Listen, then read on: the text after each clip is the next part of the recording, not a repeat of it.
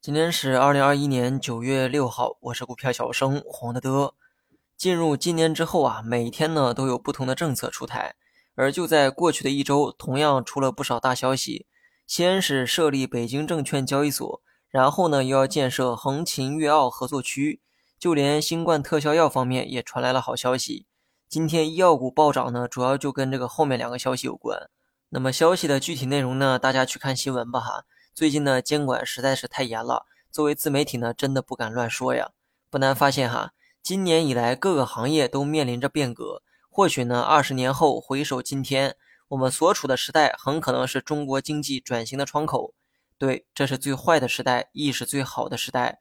站在时代的转折点，不要用以往的惯性思路啊去揣测未来，敢于尝试创新、与时俱进的人，二十年后才能成为新时代的宠儿。二十年前让你买房也没人敢买，让你做互联网也没人敢做，而敢做的那批人呢，都是今天最具影响力的企业家们。很多人抱怨生不逢时哈，没有出生在那个年代，但事实呢证明哈，即便时光倒流，多数人呢也不敢尝试跳脱固有的思维。就像现在也没人觉得我们正处在经济的转折点一样，能让这些人彻底觉悟的那一天，或许就是二十年后。但那时候的觉悟还有意义吗？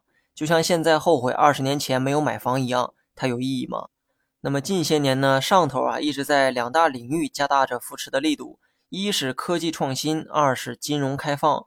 所以呢，不要问我未来二十年的机会在哪里，它就在那里，就在今天。一个现在让你看着毫不起眼，但二十年后会让很多人后悔的机会。刚才讲的这些呢，可不是废话哈。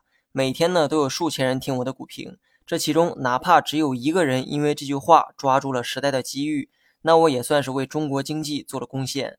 最后呢，说一下大盘，想多说两句，但又不知道该说些什么。上周五呢就提到过大盘二次冲击三千六的动作，不管你看不看好最后的结局，但最起码之前的反弹趋势你不能忽略。五日线上的反弹趋势一旦出现调整，第一个观察的支撑目标就是五日线。这几乎是炒股三个月就该懂的技术分析，因为周末啊出了很多利好，所以五日线不但形成了有力的支撑，甚至呢还打出了超预期之外的高度。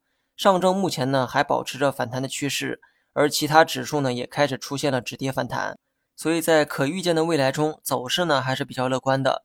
除了那些估值飞上天的板块之外，多数板块呢应该会慢慢的回暖。